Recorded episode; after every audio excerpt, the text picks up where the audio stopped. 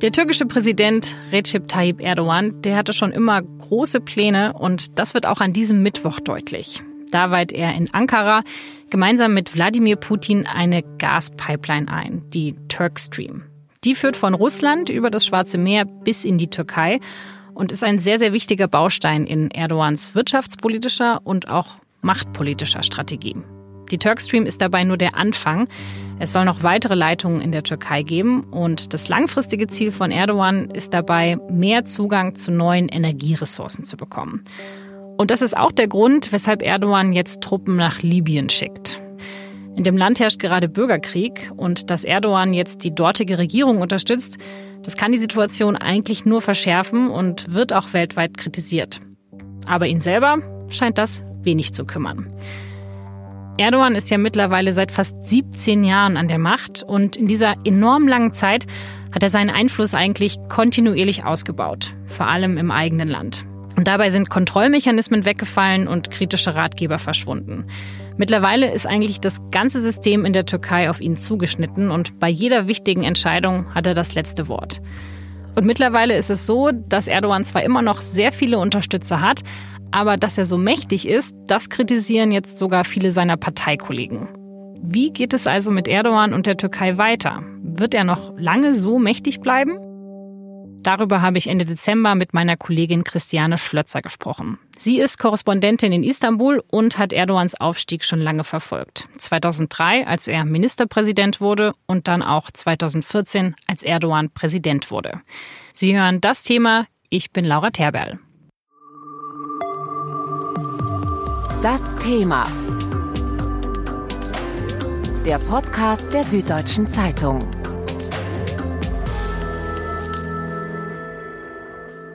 Frau Schlitzer, Sie sind gerade Türkei-Korrespondentin. Sie waren es aber auch schon mal von 2001 bis 2005 und haben damals auch schon über Erdogan geschrieben. Wie haben Sie ihn denn damals eingeschätzt, als seine Karriere so richtig losging in der Türkei? Man muss ja vorher sagen, dass Erdogan in einer Krise an die Macht kam. Also 2001 ist die Türkei in eine tiefe Wirtschaftskrise gerutscht. Das war auch eine politische Krise. Und bei den Wahlen 2002 ist Erdogans neu gegründete konservativ-islamische Partei praktisch wie ein Phönix aus der Asche gestiegen. Die anderen Parteien sind fast alle aus dem Parlament geworfen worden vom Wähler und es war also nur noch die AKP als äh, beherrschende Partei da. Und weil es eine 10-Prozent-Hürde im Parlament gibt, sind sehr viele Stimmen weggefallen und dann hat die AKP mit 34 Prozent plötzlich die absolute Mehrheit gehabt. Erdogan hat es am Anfang genützt um sehr viele Reformen zu machen. Also er ist auf die EU zugegangen, er hat Gesetzesänderungen gemacht, die EU-konform sind.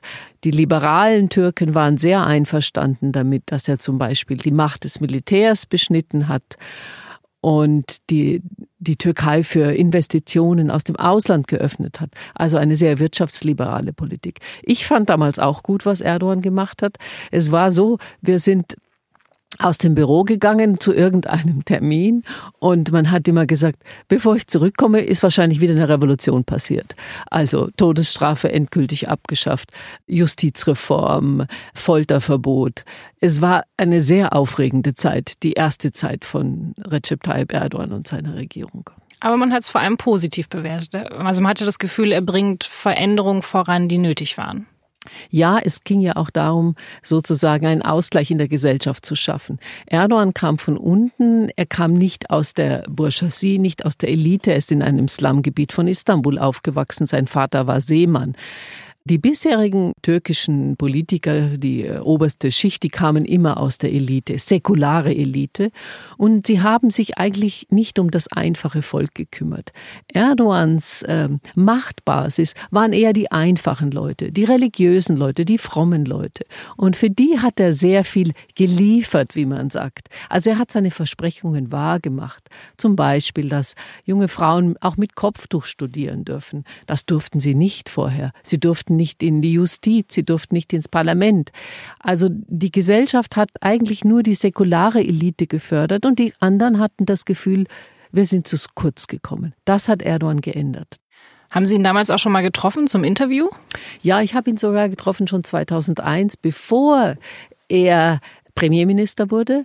Und zwar hat mich ein Mann zu ihm geführt, ein ein Unternehmer, ziemlich wohlhabend, der hat gesagt, Sie müssen diesen äh, Politiker kennenlernen. Der war Bürgermeister in Istanbul und der wird ganz groß. Der wird, der wird das Land regieren. Da habe ich gesagt, ja, warum nicht? Gehen wir halt mal hin. Und da saß dann in einer einfachen Wohnung auf der asiatischen Seite in Istanbul, saß Recep Tayyip Erdogan und äh, man spürte schon, der hat, der hat eine Ausstrahlung, der hat eine Aura, der ist ein, der wird ein starker Politiker. Aber wie Erdogan damals sprach, hätte man nie gedacht, dass er EU-Reformen macht oder dass er irgendwie westlich orientiert ist. Und als ich dann aus dem Gespräch rausgegangen bin, hat mir dieser Mann, der mich hingeführt hat, dem habe ich gesagt, ja, aber mit der EU, da hat er noch nicht viel äh, irgendwie am Hut. Und da sagte mir der andere, warte nur ab. Er wird sich verändern und ich werde es ihm sagen, so ungefähr. Also das wurde einer seiner ersten Berater dann und Erdogan hat sich dann auch sozusagen bewegt und auf die EU zubewegt in seinen ersten Jahren. Wie war denn 2005 die Situation dann in der Türkei? Also Erdogan hat ja, ganz viele Reformen durchgebracht und die Leute fanden es auch alles ganz gut. Bis 2005 fanden es eigentlich alle gut. Also auch die liberalen Intellektuellen, die Akademiker, die, die vorher sehr kritisch waren, weil sie gesagt haben, der ist ein Islamist, dann haben sie aber gesehen, er ist gemäßigt und so, die fanden es eigentlich alle noch gut. Vor allem, weil im Oktober 2005 die EU ja Beitrittsverhandlungen mit der Türkei aufgenommen hat. Das war ja das Ziel seit, ja, man kann sagen, seit Jahrzehnten der türkischen Politik. Und es ist unter Erdogan dann gelungen.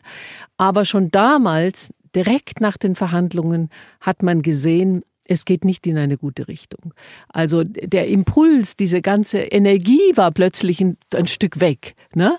Das hing auch damit zusammen, dass in Deutschland ein Regierungswechsel kam. Es war dann im November die erste Regierung Merkel. Etwas später dann der französische Präsident Sarkozy. Frankreich und Deutschland gehörten plötzlich zu den Skeptikern äh, eines Beitritts der Türkei. Aber die Skepsis hat sich sozusagen gepaart mit einem Nachlassen des Reformeifers in der Türkei. Also man spürte schon, dass es langsam in eine andere Richtung geht. Und die andere Richtung ist, dass Erdogan angefangen hat, seine Macht auszubauen. Ja, Erdogan hat seine Macht immer weiter ausgebaut. Das war anfangs noch nicht so problematisch. Aber je mächtiger er wurde, das ist so meine These, desto mehr hat er die Angst vor Machtverlust bekommen. Und je mächtiger die Partei wurde, je mehr sie alle gesellschaftlichen Bereiche irgendwie durchdringen konnte, desto mehr hat sie auch Angst vor Machtverlust gehabt und desto mehr ist die alte türkische Krankheit zurückgekehrt, die Korruption. Also es war so ein schleichender Prozess. Gab es ja. für Sie so einen zentralen Moment, wo sich dann auch Ihre Meinung gewandelt hat von Erdogan? Ich glaube, es ist eher das Schleichende gewesen. Ich bin ja 2012 nochmal in die Türkei gegangen bis 2015 und in dieser Zeit lagen die Demonstrationen im Gezi-Park. Also der Gezi-Park ist ein kleiner Park in Istanbul, kein besonders schöner Park gewesen, aber der letzte ganz im Zentrum. Und als bekannt wurde, dieser Park soll bebaut werden, mit einem Einkaufszentrum. Istanbul hat unglaublich viele Einkaufszentren. Also das war nun wirklich nicht nötig. Haben junge Leute angefangen zu protestieren. Sie haben Zelte aufgeschlagen im Park. Sie haben besetzt. Und die Polizei ist mit großer Brutalität vorgegangen, hat den Park geräumt, mehrfach geräumt. Immer wieder kamen die Demonstranten. Und das waren die sogenannten Gezi-Proteste und aus denen entstanden landesweite regierungskritische Proteste, weil damals haben viele Leute schon gesagt, Erdogan ist zu mächtig, die Partei greift zu sehr in unser Leben ein. Sie will alles bestimmen. Erdogan hat gesagt, wie viele Kinder die Leute haben sollten und ein neues Gesetz, das den Alkohol einschränkte. Es kam viel zusammen. Die Leute waren unzufrieden. Vor allem junge Leute sind auf die Straße gegangen. Genau, aber er hat ja diese Krise überstanden. Man hätte ja auch sagen können, okay, da hatten die Leute jetzt keine Lust mehr. Sie haben ihm gesagt, so geht's nicht. Mhm. Aber er ist trotzdem immer noch an der Macht. Also wie hat er das geschafft, diesen Protest zu überleben politisch? Weil seine Basis immer noch zu ihm hält er hatte so viele Dinge gemacht für viele Leute, zum Beispiel die Krankenversicherung, die Rentenversicherung, die großen Infrastrukturprojekte, Autobahnen, Schnellzüge, U-Bahnen. Und dann kommt so ein Gefühl des Stolzes. Wir sind stolze Türken. Erdogan hat sehr betont dieses Gefühl, stolz zu sein auf das eigene Land. Es trägt ihn bis heute. Aber man sieht in den letzten Jahren, vor allem nach dem Putsch 2016, geht die Unterstützung für Erdogan zurück. Er regiert im Moment ja mit Hilfe einer ultranationalistischen Partei wie ein Koalitionspartner. Also man sieht, es geht schon ein Stück zurück. Hm. Also ich fand es interessant, was Sie gesagt haben, dieser Stolz auf Erdogan, also dass ja auch die Stärke und die Härte, mit der er sich außenpolitisch zeigt, auch dafür sorgt, dass viele Türken deswegen sagen, okay, das ist äh, der Mann, auf den wir vertrauen und auf den wir setzen. Ganz sicher ist es so. Also viele Türken, vor allem einfache Türken, hatten so ein Underdog-Gefühl. Das hing natürlich auch zusammen mit der Elite im eigenen Land, die so eine Verachtung spüren hat lassen, immer wieder, vor allem auf den religiösen Teil des Volkes. Das geht eigentlich bis auf die Gründung der Republik 1923 zurück, weil Atatürk, der große Republikgründer, wollte kein religiöses Volk, er wollte moderne, er hat eine moderne aufgezwungen. Natürlich hat er damit die Türkei im Westen verankert, was sehr wichtig war, wovon sie bis immer profitiert hat. Aber die Spaltung des Volkes ist halt da alles ist heute brüchig. Es ist nicht mehr so, wie es in der Hochzeit war, aber es ist auch eine sehr lange Regierungszeit gewesen bis letzt. Was ist denn jetzt für Sie der größte Unterschied, wenn Sie die Türkei jetzt 2019 mit der Türkei damals 2001 vergleichen? Was ist das Größte, was sich getan hat? Schon das Erscheinungsbild von Istanbul ist völlig anders. Also Istanbul ist heute eine Stadt, die in vielen Bereichen an New York erinnert. Also es gibt Hochhäuser, es gibt ein sehr modernes U-Bahn-System. Das ganze Land ist sehr viel moderner im Erscheinungsbild. Aber was sich auch geändert hat, ist, dass die Spaltung der Gesellschaft eigentlich noch tiefer geworden ist. Also die Spaltung in Anhänger Erdogans in eine eher religiöse Türkei und die säkulare Erdogan-kritische Türkei. Er hat immer stärker mit Polarisierung sozusagen seine Leute zusammengehalten. Es gibt sogar fast so etwas wie einen Hass aufeinander. Und natürlich gibt es die Armut und den Reichtum. Also die Türkei ist ein reiches Land mit viel Armut. Wenn man in Istanbul im Bosporus entlang geht, da stehen, da liegen die Yachten und da ist es, es gibt so üppigen Reichtum in diesem Land und es gibt so viel Armut gleichzeitig. Gerade wird über den neuen Mindestlohn gestritten. Also wenn eine vierköpfige Familie von diesem Lohn leben muss, umgerechnet 400 Euro, das ist das ist sehr, sehr wenig in einer großen Stadt in der Türkei. Die Inflation ist hoch im Moment, die Wirtschaftskrise ist zu spüren. Auch das hat sich verändert. Ich meine, die Türkei war lange ein Land im Aufbruch. Sie hatte Wachstumsraten größer als China. Und jetzt äh, schwebt sie so in der Grenze der Rezession. Also sie ist wieder in einer wirtschaftlichen und damit immer auch in einer politischen Krise.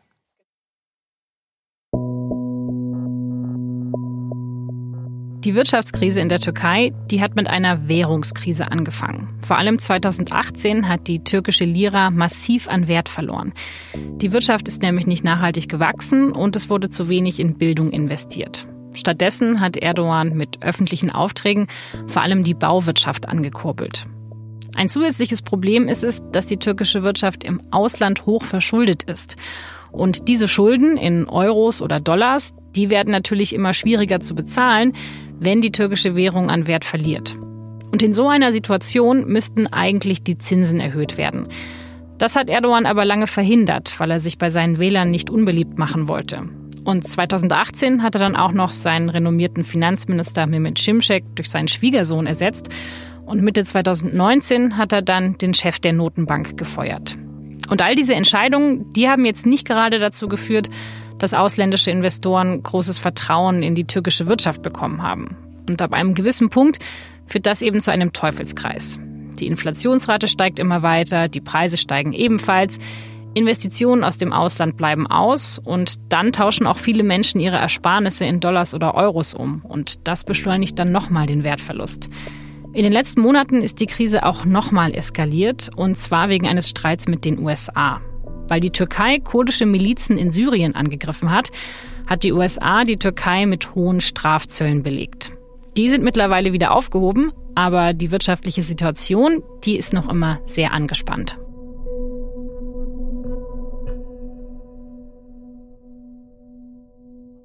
Die Wirtschaftskrise ist da, es gehen immer mehr Firmen kaputt oder haben sehr hohe äh, Bankschulden und können die nicht bedienen. Und das ist sehr, sehr schwer. Die einfachen Leute trifft es natürlich besonders, weil die Preise unglaublich gestiegen sind.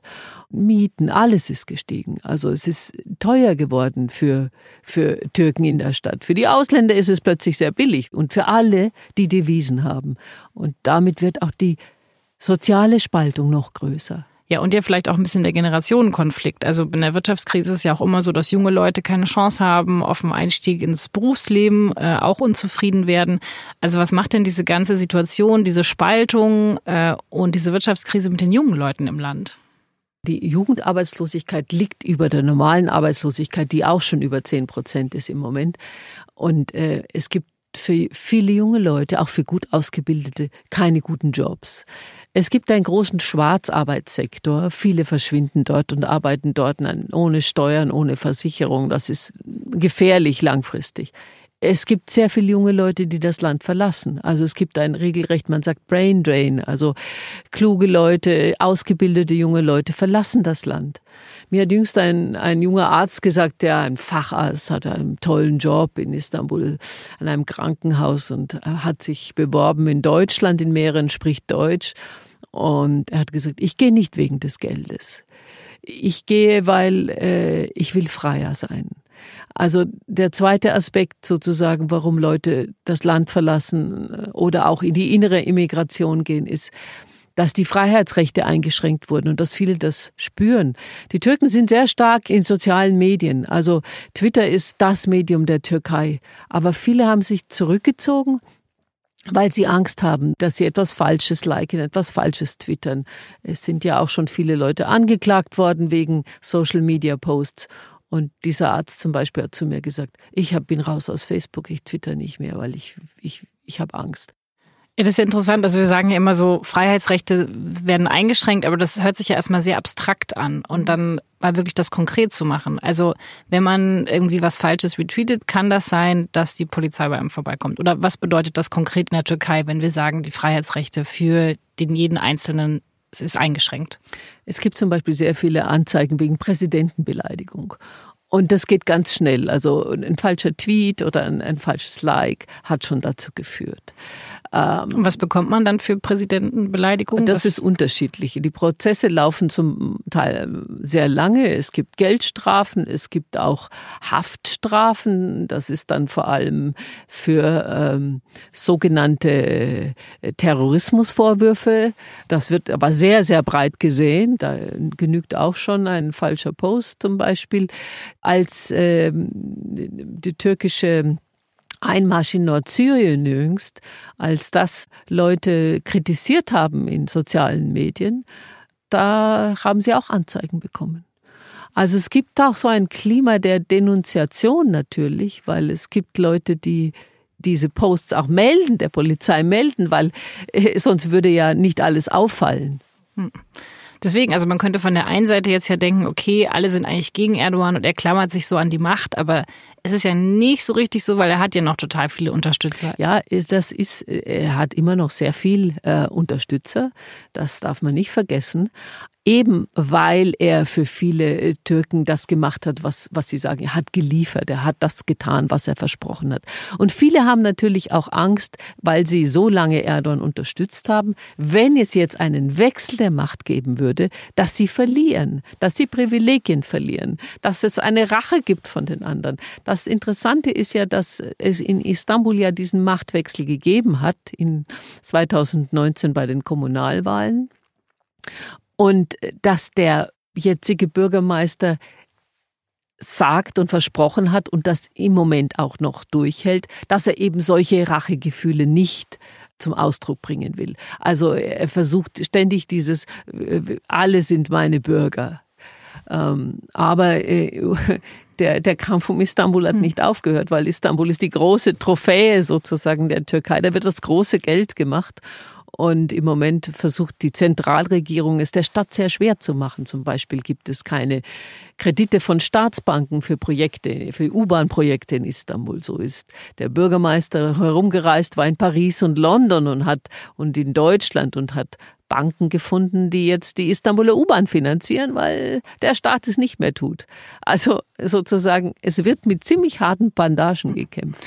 Also Erdogan will verhindern, dass dieser neue Bürgermeister jetzt auch liefert, sozusagen. Genau, er will verhindern, dass er erfolgreich ist, dass ja. er, wie, wie es vorher die AKP gemacht hat, jede U-Bahn-Station allein eröffnet, die, also die, die jetzt fertig wird oder andere Großprojekte. Also es geht immer um, es geht eigentlich immer um, schon um Service für die Leute.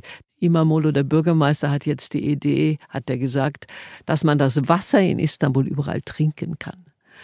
Als Erdogan Bürgermeister gewesen ist in den 90er Jahren, da war sein Ziel noch, allen überhaupt Wasser zu bringen ins Haus. Und wenn man später Leute gefragt hat, warum sie Erdogan immer wieder gewählt haben, sagen sie heute noch, er hat uns das Wasser gebracht. Hm. Ja. Also eigentlich kein schlechter Plan, äh, dass man jetzt sagen will, okay, wir gehen jetzt noch einen Schritt weiter und liefern, aber Erdogan versucht das zu verhindern und dieses, also dieser Versöhnungsgedanke, wahrscheinlich gibt es ja auch viele Leute, die Erdogan so satt haben, dass denen Versöhnung wieder nicht weit genug geht, wahrscheinlich, oder? Also, dass die sagen, nee, also wir wollen jetzt schon den ganzen Systemwechsel. Ja, der Systemwechsel, den hat ja Erdogan eingeleitet, indem er das parlamentarische System zu einem Präsidialsystem umgebaut hat, auf sich zugeschnitten. Also alle wichtigen Entscheidungen fallen im Palast. Er kann die Universitätspräsidenten benennen. Er benennt die wichtigen Richter. Überall hat Erdogan das letzte Wort. Das ist ein völlig anderes System, als es vorher gegeben hat. Das Parlament ist praktisch unwichtig geworden. Es gibt auch Leute in der Regierungspartei, die das beklagen, die, die sagen, ja, haben wir überhaupt nichts mehr zu sagen. Also das ist ein, ein Konflikt, der schwelt und die Opposition will zurück zum alten System. Die hm. Opposition sagt, wir müssen zurückkehren zu einem parlamentarischen System mit Checks and Balances, also mit dem Ausgleich der Kräfte. Und geht das jetzt überhaupt noch? Also ich meine, Erdogan hat jetzt ja ein System geschaffen, was so auf ihn zugeschnitten ist. Also da kriegt man ihn jetzt ja gar nicht mehr so richtig raus, oder? Ja, es gibt Wahlen in der Türkei und äh, die Wahlbeteiligungen sind immer sehr hoch gewesen. Also im, im Vergleich zu Deutschland ist die Wahlbeteiligung viel höher, ist immer zwischen 80 und 90 Prozent. Also die Türken gehen wählen. Bei den Kommunalwahlen waren es auch zwischen 80 und 90 Prozent. Die nächsten großen Wahlen auf allen Ebenen, lokal, national und Präsidentenwahl, sind erst 2023. Also hm. jetzt ist eine lange Phase, wo keine Wahlen sind. Niemand weiß, ob es so lang gut geht, sozusagen. Erdogan hat sehr oft schon Wahlen vorgezogen, wenn er das Gefühl hatte, der Zeitpunkt ist günstig, ich kann unsere Macht ausbauen, sozusagen. Ähm, aber jetzt geht ja eigentlich gar nicht mehr, oder? Es ginge natürlich. Nur das würde natürlich auch nur machen, wenn er das Gefühl hat, der Zeitpunkt ist günstig. Und im Moment ist der Zeitpunkt nicht sehr günstig, weil es bilden sich gerade neue konservative Parteien. Eine ist schon da, die zweite wird Anfang des Jahres irgendwann äh, im Januar oder Februar gegründet werden. Das sind Leute, die waren in Erdogans Partei, die waren sogar mit von Anfang an zum Teil dabei sind jetzt aber sogenannte Abtrünnige, also Erdogan nennt sie Verräter und sie sagen, Erdogan ist der Verräter, er hat den Weg verlassen der Demokratie und was er versprochen hat. Und deshalb gibt es jetzt Konkurrenzparteien im konservativen Lager. Das heißt, es ist keineswegs sicher, dass 2023 die AKP oder Erdogan nochmal so viel Stimmen bekommen würden. Also auch Politiker, die aus demselben Lager kommen wie Erdogan, denen ist das alles nicht mehr so geheuer, dass dieser einzelne Mensch so viel Macht hat. Und Erdogan versucht jetzt alles, dass 2023 immer noch die Bevölkerung denken wird, das ist der Einzige, der liefern kann, also wählen wir den wieder. Das ist so sein Plan. Sicher, er will unbedingt an der Macht bleiben. Das ist ganz klar. Er beschimpft auch oft seine eigene Partei und sagt, ihr, ihr seid zu schlapp und äh, wie kann das sein, dass wir so viele Wahlen verloren haben. Bei der Kommunalwahl haben sie ja fast alle großen Städte verloren 2019. Also da ist schon ein Umbruch da. Die Partei ist auch müde. Äh, es regiert jetzt seit 2002. Das ist eine lange Zeit und da sind viele Leute äh, nicht mehr so aktiv, wie sie mal waren. Und die Erneuerung der, funktioniert nicht mehr so gut. Es kommen nicht mehr so viele junge Leute nach. Und es gibt auch weniger zu verteilen. Also in einer Wirtschaftskrise gibt es natürlich auch weniger Geld zu verteilen. Also dann lohnt sich weniger, sozusagen der Regierungspartei nahezustehen. Dann entstehen andere Machtzentren. Und irgendwann geht diese Macht auch zu Ende. Und es ist zu hoffen, dass das alles friedlich passiert. Genau, also 2023 könnte es also gut sein, dass es dann Machtwechsel gibt. Glauben Sie dann, dass das Land trotzdem konservativ bleiben wird, also sozusagen jemand aus Erdogans Dunstkreis danach folgt oder dass es eher radikaler ablaufen wird? Äh, die Türkei ist eher konservativ. Also die Mehrheit der Türken wählt auch sicher äh, konservativ. Das teilt sich zwar dann auf in nationalistisch, äh, religiös konservativ, auch kurdische Konservative gibt es. Also das ist, die Mehrheit ist sicher konservativ. Aber wie sich das ausdrückt, also ob, ob das Präsidialsystem wieder rückgebaut wird in ein parlamentarisches System, das kann man alles heute nicht sagen. Es hängt von so vielen Faktoren ab. Es hängt davon ab, wie sich die Wirtschaft entwickelt. Es hängt davon ab, wie sich das Verhältnis der Türkei zum Westen entwickelt. Sie hat sich ja ein Stück auf Russland zubewegt. Sie hat russische Abwehrraketen gekauft und damit ihre NATO-Mitgliedschaft zwar nicht in Frage gestellt, aber sehr kompliziert gemacht. Also außenpolitisch hat sie sich in Syrien, Libyen, also sie, sie verheddert sich da auch. Also sie hat so viele Felder, wo, wo sie aktiv ist, außenpolitisch. Das ist ein gefährliches Spiel. Hm. Und man weiß nicht, wie das ausgeht. Für Deutschland ist ja die Türkei auch relevant wegen der Flüchtlingskrise, weil es eben diesen Flüchtlingspakt gibt und es sehr viele Flüchtlinge gibt, die eben in der Türkei sind. Ist das auch innerhalb der Türkei ein Thema? Wie hat sich Erdogan da positioniert oder wie denken die Türken darüber? Lange war es kein Thema, erstaunlicherweise muss man sagen, weil äh, vielleicht 2,5 Millionen Syrer oder drei Millionen äh, sind in der Türkei. Viele in den großen Städten äh, und viele arbeiten auch schwarz und es hat erst in der jüngsten Zeit eigentlich zu sozialen Spannungen geführt. Mit der Wirtschaftskrise ist die Konkurrenz plötzlich größer, auch im einfachsten Arbeitssektor. Und im Wahlkampf plötzlich wurde es auch zum Thema. Erdogan hat es eigentlich nicht so zum Thema gemacht. Die Opposition hat es plötzlich zum Thema gemacht. Für die Türkei ist, ist das immer ein heikler Punkt gewesen. Sie hat immer sehr viele Menschen aufgenommen, auch aus Iran, aus Afghanistan, nicht nur aus Syrien, die dort leben und auch irgendwie es schaffen, dort äh, zu existieren. Legal, halblegal. Äh, bei den Syrern ist es speziell, weil man hat gedacht, sie gehen wieder zurück. Sie sind in der Nähe geblieben in der Türkei. Äh, es gibt eine 800 Kilometer gemeinsame Grenze. Und jetzt ist die Frage, wohin können sie zurückgehen? Für viele schaut es aussichtslos aus, seitdem auch der Druck in der Türkei sich erhöht hat. Und es sind mehr äh, Syrer geflüchtet, also über das Meer nach Griechenland oder über die Landgrenze nach Griechenland. Der, der Druck hat sich erhöht, aber nicht nur Syrer, auch Afghanen. Also es gibt einen großen Flüchtlingsdruck aus der Türkei raus im Moment seit dem Putschversuch von 2016 sind ja auch viele, haben viele Türken versucht, das Land zu verlassen. Die sitzen zum Teil auch in den Flüchtlingsbooten, also weil sie legal nicht ausreisen können. Wir haben vorher schon ein bisschen darüber gesprochen, wie die Freiheitsrechte äh, in der Türkei eingeschränkt wurden in den letzten Jahren. Wie ist das denn als Journalist? Also wie sehr ist die Pressefreiheit denn eingeschränkt in diesem Land? Ja, das hat sich auch über die Jahre sehr verändert. Als ich anfing 2001 und dann die AKP-Regierung kam, die erste, gab es auch eine Öffnung für die Presse. Also wir wurden plötzlich eingeladen zu Terminen. Ich habe Erdogan, ich glaube, dreimal interviewt. Ich habe alle wichtigen AKP-Politiker interviewt. Wir hatten Zugang. Es war eigentlich eine sehr gute Zeit in dieser äh, Hinsicht. Wir hatten auch keine Probleme, uns akkreditieren zu lassen. Heute ist das ganz anders. Jedes Jahr muss die Pressekarte erneuert werden, wenn man in der Türkei arbeiten will. Das ist immer Anfang Dezember, muss man einen Antrag stellen. Letztes Jahr zum Beispiel habe ich bis Ende März nichts gehört. Wir waren eigentlich schon gestrichen von der Liste. Wenn man nämlich drei Monate überfällig ist ohne Pressekarte, hat man auch keine Aufenthaltsgenehmigung mehr. Man muss eigentlich das Land verlassen. Also ich habe es damals im letzten Moment gekriegt und viele andere Kollegen auch. Und äh, alles, was wir schreiben, wird übersetzt, wird genau gelesen. Die Vorstellungen von Pressefreiheit sind sehr unterschiedlich. Das spüren aber sehr viel mehr die türkischen Kollegen. Nach dem Putsch 2016 sind sehr viele Journalisten festgenommen, verhaftet worden, vor Gericht gestellt worden.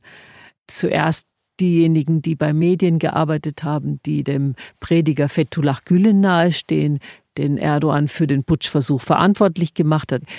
Die waren zuerst betroffen, aber dann auch kritische andere Journalisten von Oppositionsblättern, kurdische Journalisten. Also es ging querbeet. Und äh, es stehen immer noch viele vor Gericht. Es sind auch immer noch Leute im Gefängnis. Andere wurden wieder entlassen inzwischen. Also, und dann kommt dazu, dass 90 Prozent der Tageszeitungen heute eigentlich zu Medienkonzernen gehören, die der Regierung nahestehen. Also so kann man die Presse auch kontrollieren. Und ähm, also wie ist das dann für so ein staatsnahes Medium zu arbeiten? Was, was berichten die da? Ja, die, das ist schon eine Mischung sicher aus Zensur und Selbstzensur, die hm. viele äh, da üben. Ähm, okay, sie, sie, ich denke nicht, dass alle überzeugt sind von dem, was sie schreiben. Die Auflage der, der großen Zeitungen ist auch extrem zurückgegangen. Natürlich auch wegen der Wirtschaftskrise. Aber äh, die Zeitungen sind langweilig geworden, weil sie alle gleich hm. sind. Hm. Selbst Leute aus der Regierungspartei haben beklagt, dass die Zeitungen so langweilig sind aber, oder die Fernsehkanäle, auf denen all das Gleiche kommt. Äh, das ist natürlich verständlich. Für mich persönlich heißt es aber, dass wenn ich das so sehe und erlebe, dann weiß ich wieder, wie wichtig eine freie und vielfältige Medienlandschaft ist. Also ich, ich kann das, was Pressefreiheit oder demokratische Freiheiten sind, heute noch weit mehr schätzen. Oder einen Pass zu haben, der einem erlaubt, eine Grenze zu überschreiten. Ich gehe zum Flughafen Istanbul und ich kann ausreisen und einreisen, wie ich will. Das ist ganz anders für, für Menschen, denen man den Pass weggenommen hat zum Beispiel. Oder die kein Visum bekommen für, für, für ein europäisches Land, für ein Schengen-Land, die darauf ewig warten und es nicht bekommen und nicht erfahren zum Beispiel, warum sie es nicht bekommen. Was Sie jetzt beschreiben, das hört sich unglaublich prekär an. Also auch mit den ganzen Entlassungen. Wie wirkt sich das denn auf die Berichterstattung aus? Also gibt es überhaupt noch eine kritische Berichterstattung in der Türkei oder eher nicht mehr? Es gibt immer noch eine lebendige Medienlandschaft, was ja fast ein Wunder ist. Die vielen entlassenen Journalisten, die haben heute Webseiten im Internet, die, äh, die auch kritisch sind, die informativ sind. Natürlich sind die Verhältnisse, die Machtverhältnisse unterschiedlich, ob ich jetzt nur eine große Zeitung habe, die einem Konzern gehört, der regierungsnah ist, oder ob ich nur eine Webseite habe. Und wo ich vor allem nicht bezahlt werde. Also ah, das ist unterschiedlich. Einige werden schon bezahlt. Die verdienen zum Teil jetzt auch Geld, weil sie natürlich auch Werbung haben. Und äh, es ist nicht so, dass es, dass es gar keine äh, Gegenöffentlichkeit oder äh, gar keine kritische Öffentlichkeit mehr gibt. Die hat es schwer, aber es gibt sie.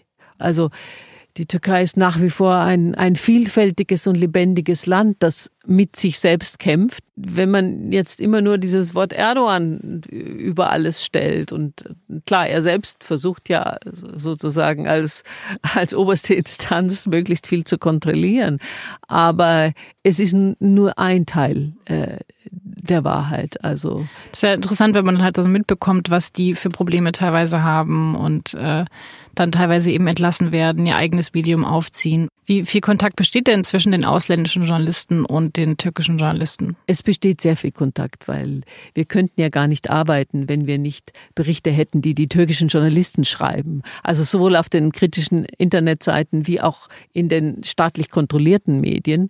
Also man muss das alles lesen. Man muss, man muss auch Kontakte, viele Kontakte haben. Und ich habe natürlich über die vielen Jahre viele auch freundschaftliche Kontakte zu türkischen Journalisten. Eigentlich aus allen Lagern. Ähm, Gibt es da einen, Spez also es gab ja wirklich viele Fälle, wo Journalisten auch eingesperrt wurden. Gab es einen Fall, der Ihnen besonders nahe gegangen ist? Ja, äh, es, es, gibt, ähm, es gibt mehrere Kollegen, das ist mir nahegegangen. Natürlich Denis Yücel auch, deutsch-türkische Kollege. Ähm, das habe ich äh, ziemlich genau verfolgt und ich wäre auch äh, zuletzt nicht in die Türkei zurückgegangen, wenn Yücel nicht frei gewesen wäre.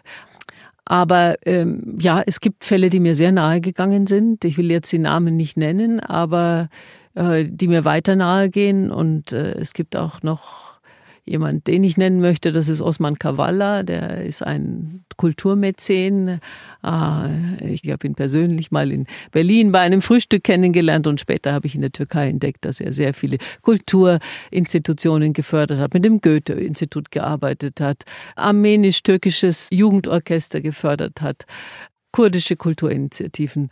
Also all das, was sozusagen der Regierung nicht gefällt. Er ist im Moment ähm, angeklagt und in langer Untersuchungshaft und der Europäische Gerichtshof hat gesagt, er muss freigelassen werden. Im Januar könnte es hoffentlich passieren. Das ist jemand, der Fall geht mir nahe und auch ein paar Journalisten, die ich seit langem kenne und die dann, die man dann plötzlich im Hausarrest besucht oder, oder denen man Botschaften ins Gefängnis schickt. Hm. Ähm, wie ist das denn für Sie als weibliche Journalistin? Ist das ein Thema, wenn Sie vor Ort in der Türkei arbeiten oder gar nicht? Spielt das keine Rolle, dass Sie eine Frau sind? Äh, manchmal ist es eher positiv, äh, weil man auch äh, zu Frauenrunden Zugang hat. Ähm, also es gibt so viele Journalistinnen in der Türkei, dass man als Journalistin nicht auffällt. Das ist völlig normal. Hm, das ist ja eigentlich ganz schön. ja, das ist, das ist auch schön. Und, und das ist auch deshalb lustig, weil als ich das erste Mal in die Türkei gegangen bin, 2001, da haben mir auch Kollegen zum Abschied Kopftücher geschenkt, weil sie gemeint haben, das bräuchte man da. Also das braucht man nun ganz gewiss nicht. Also wenn man auf den Straßen in Istanbul sieht, sieht man Frauen mit Kopftuch und ihre Freundin untergehackt ohne und mit einem kurzen Rock mhm. im Sommer. Also das ist, da ist die Gesellschaft, äh, die ist das gewohnt. Also und junge Leute sind da oft sehr tolerant und daran gewöhnt, dass es einfach unterschiedliche gesellschaftliche Vorstellungen gibt, unterschiedliche religiöse Vorstellungen, moralische Vorstellungen. Und ich sehe Leute, die, die mit dieser Unterschiedlichkeit ganz gut zurechtkommen. Hm. Und das, das finde ich schön, wenn das so ist.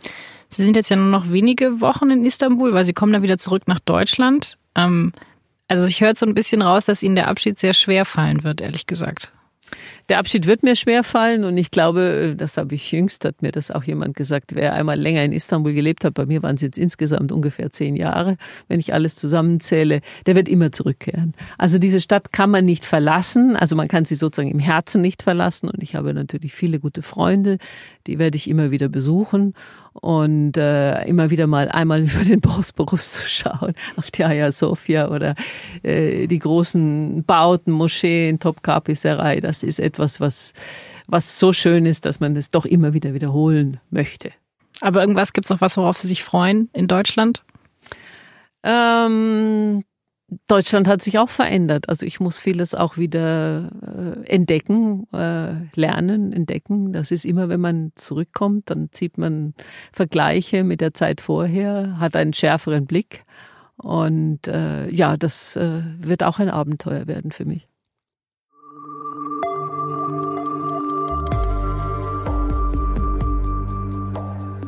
Das war Christiane Schlötzer. Sie arbeitet noch bis Ende Januar für die SZ als Auslandskorrespondentin für Türkei, Griechenland und Zypern. Danach geht sie in den wohlverdienten Ruhestand. Sie hat fast 30 Jahre für die SZ gearbeitet, unter anderem als Landtagskorrespondentin in München, als Parlamentskorrespondentin in Bonn und Berlin und als Vizechefin der Seite 3. Sie hat außerdem den Verein Journalisten helfen Journalisten mitgegründet, der Journalisten und deren Familien in Kriegs- und Krisengebieten unterstützt. Das war das Thema für diese Woche. Ich freue mich sehr, dass Sie zugehört haben. Eine Sache, die wir in dieser Folge weitestgehend ausgeklammert haben, das ist die Außenpolitik Erdogans. Dazu habe ich Ihnen aber einige aktuelle Artikel in den Shownotes verlinkt, auch zu den Entwicklungen in Libyen. Dieser Podcast wird produziert von Vincent Vitus Leitgeb und von mir, Laura Terbell. Redaktion und Aufnahme Julia Ongiert. Postproduktion Carlo Sarski.